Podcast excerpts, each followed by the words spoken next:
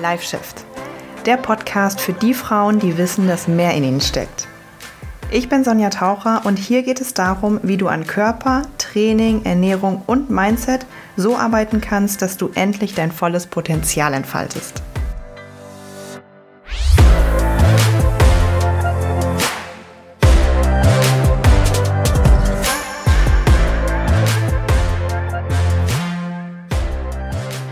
Und herzlich willkommen zu einer neuen Podcast-Folge. Ich freue mich, dass du wieder dabei bist und ähm, ja, herzlich willkommen. Schön, dass du da bist und ähm, ja, mit mir über ein paar Themen bezüglich Ernährung, Training und so weiter sprechen willst. Ich habe auch eigentlich, ja, ich habe nicht weiter irgendwas Wichtiges im Intro zu sagen. Ich habe gerade überlegt, ob es noch irgendwas gibt, aber es gibt äh, eigentlich nicht wirklich viel.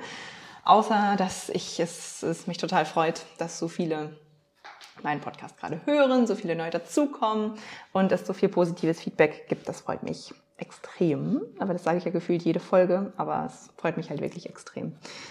Ich möchte heute mit dir über ähm, ein Thema sprechen, was ich vor einem Jahr noch nicht als relevant empfunden habe, aber irgendwie erst oder vor zwei Jahren mal längst nicht, aber so den letzten Monaten oder in den letzten ein, zwei Jahren irgendwie so richtig relevant geworden ist. Ich weiß nicht, ob ähm, das dir auch so geht, aber also ich privat konsumiere nicht so viel Fitness-Content Ab und zu schon, weil ich einfach gucken möchte, was meine Kollegen so machen ähm, und was meine ja, Kollegen so tun, welche Ansätze die so fahren, wobei es manchmal besser ist, da nicht hinzugucken, weil das macht einen dann nur wütend.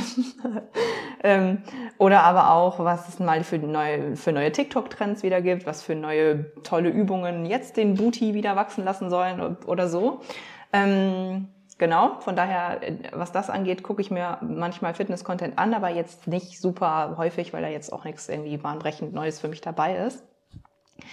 Aber mh, mm, was mir aufgefallen ist, in den letzten ja, ein bis zwei Jahren ist das ja dieses Thema Studien, Wissenschaft, Science-based, einfach sowas von explodiert ist, wie es bisher noch niemals so war.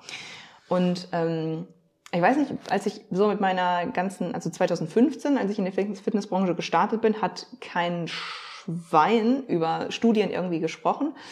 Und es hat es auch niemanden interessiert, welche Faser jetzt irgendwie wie verlaufen. Also so gefühlt, nur halt die richtigen Nerds, nur halt die, die jetzt gesagt haben, okay, ich studiere das und ne, Sportwissenschaftler oder duale Studenten oder so, die halt wirklich sich damit befasst haben. Aber jetzt gehst du auf TikTok und alle sprechen von Studien, so gefühlt. Ne? Also wenn du dich halt mit diesen Dingen auseinandersetzt. Und es gibt auch einige Podcasts oder Fitness-Coaches, die sagen, mein Coaching ist irgendwie science-based und so. Also in meiner Wahrnehmung ist das wirklich in den letzten eineinhalb Jahren so explodiert. Und ich mache ja nichts dazu, also wirklich gar nichts. Und ich kriege auch, ja, ich kriege nicht wirklich viele Nachfragen dazu, aber ab und zu ist mal eine dabei, und ähm, ab und zu rede ich auch mit meinen Coaching-Mädels darüber und so. Aber ich habe mal gedacht, ich mache jetzt einfach mal so eine Podcast-Folge, wie ich so dazu stehe, warum es bei mir nicht diesen krassen Science-Based Content gibt und warum es das auch nicht geben wird. Mm, und ob du dir das reinziehen solltest, ja.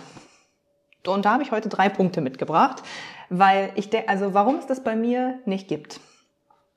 Punkt Nummer eins die Zielgruppe. Es ist bei diesen, bei diesen Dingen, was sagt jetzt die neueste Studie oder was sagt jetzt die Wissenschaft dazu, extrem wichtig, wer das fragt und wer das wissen will.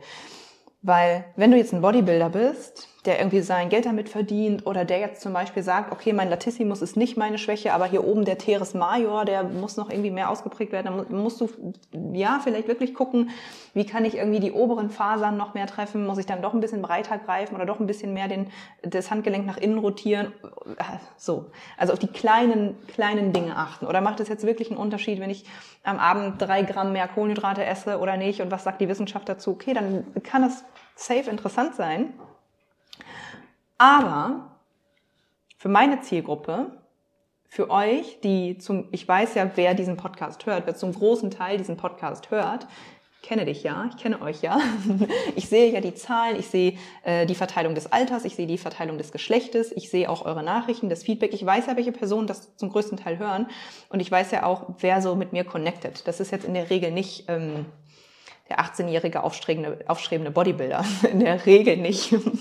ähm, für euch ist es einfach häufig nicht so relevant. Also für die Frauen und vor allem ja auch für die Frauen, die in meinen Coaching kommen, weiß ich das ja auch, ist es nicht so relevant, was da jetzt irgendwie die neueste Studie sagt und ob da jetzt der ne, Faserverlauf eher den oberen Anteil des Latissimus trifft oder nicht oder ob jetzt doch die Kniebeuge mehr Po aktiviert als vorher gedacht oder so. Ne?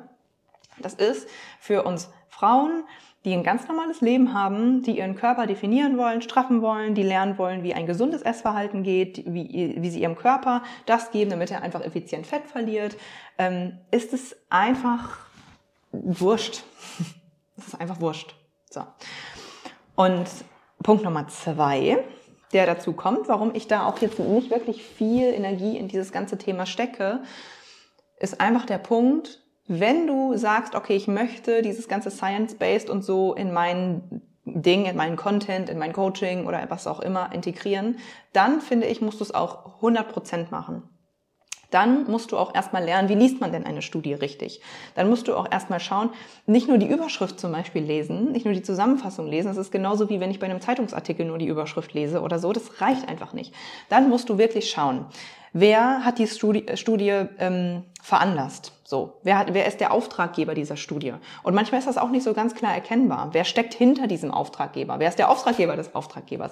Weil natürlich ist es klar, dass wenn ich jetzt eine Supplement-Firma bin, eine riesengroße Supplement-Firma, und ich vertreibe nur Produkte mit Süßstoffen, sagen wir das mal, und ich gebe in Auftrag eine Studie, wo herausgestellt werden soll, ob jetzt Süßstoffe gut oder schlecht sind, jetzt mal ganz heruntergebrochen, dann wird das Ergebnis wahrscheinlich ein anderes sein, als wenn jetzt ein ganz unabhängiges Forschungslabor guckt, ob jetzt Süßstoffe gut oder schlecht sind. You know what I mean. Und dann kommt natürlich noch hinzu, ähm, wie viele Probanden waren das?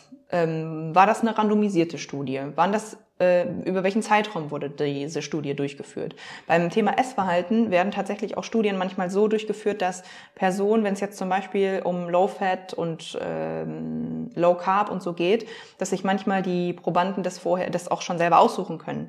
Das heißt, da fließt ja auch der Faktor rein, naja gut, das ist ein bisschen schon vorbestimmt, wie, also es fließen unheimlich viele Faktoren mit rein, um eine Studie zu beurteilen. Und eine ist natürlich auch wieder nichts sagen. Da musst du dir eigentlich mehrere angucken. Das heißt, wenn du das machen willst und sagen willst, okay, ich gehe dieses Thema an, ich will Studien verstehen und ich, dann ist es eigentlich ein Fulltime-Job, wenn wir ehrlich sind.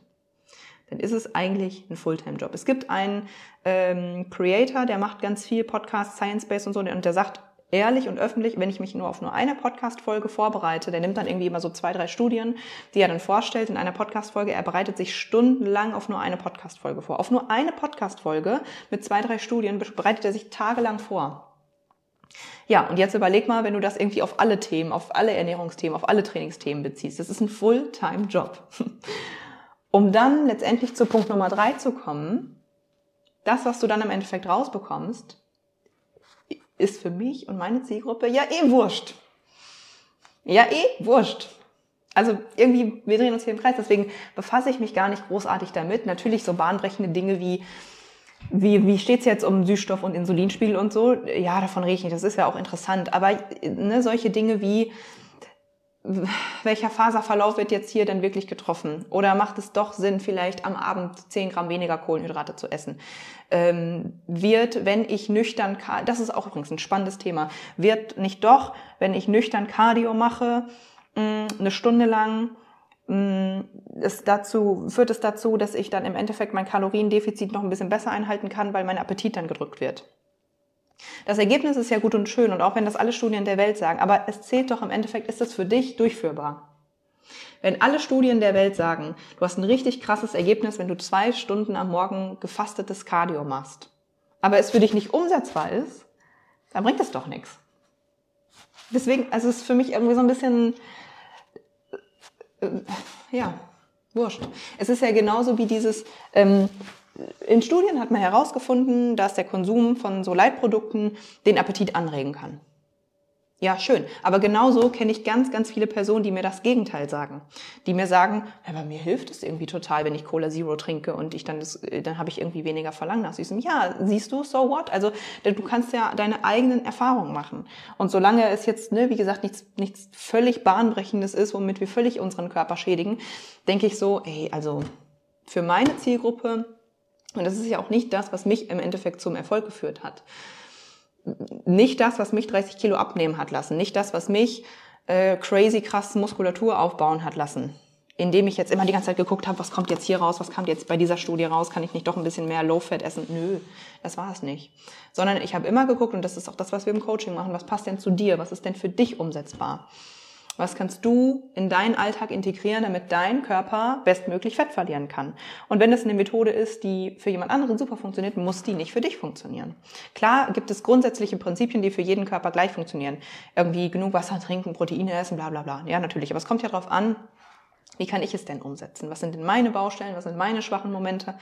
Neige ich zu emotionalem Essen und so? Das ist doch irgendwie, das ist ja dann alltagsnah. Das ist doch irgendwie das, wo man arbeitet und wo es drauf ankommt. Deswegen bin ich nicht so der Riesenfan von, was sagt jetzt die Wissenschaft und so. Ja, und laut einer Studie hat jetzt dieses Lebensmittel nicht so den mega, bla bla bla. Also ich bin jetzt nicht Anti-Studien, ne? ich hoffe, das kommt rüber. Ich bin jetzt nicht Anti-Studien, aber in meiner Erfahrung, und ich bin jetzt schon wirklich lange in der Praxis, seit 2015 habe ich mit Menschen zusammengearbeitet, Personal Trainings gegeben, Menschen im Fitnessstudio betreut, ähm, im Coaching mit über 200 Frauen zusammengearbeitet, meine eigene Reise durchlebt. Kein einziges dieser Ergebnisse war davon abhängig, was jetzt die neuesten Studienergebnisse zur Ernährungsweise XY sagen. Kein einziges davon. Alle diese Ergebnisse waren davon abhängig, wo stehst du, was sind deine Schwachstellen und was brauchst du, um zum Ziel zu kommen. So. Ich bin mal gespannt, wie viele Leute das triggern wird. Ich bin mal gespannt. Und ich bin mal gespannt, wie viele äh, Science-based Dudes das triggern wird.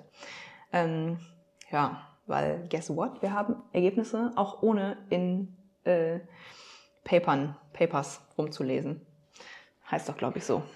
Ja. Gib mir mal gerne ein Feedback dazu. Und ja, mein Publikum bei YouTube wird es auf jeden Fall triggern, weil YouTube-Publikum ist immer sehr getriggert. Also gucken wir mal, was da jetzt in den nächsten Tagen an Kommentaren kommt. Ich bin schon ganz, ganz gespannt. Ja, ich lade ja den Podcast immer bei YouTube hoch und auch äh, als Audio bei Spotify, bei Apple Podcasts und überall, wo es Podcasts gibt. Gib mir gerne eine Rezension und ich freue mich auf nächste Woche.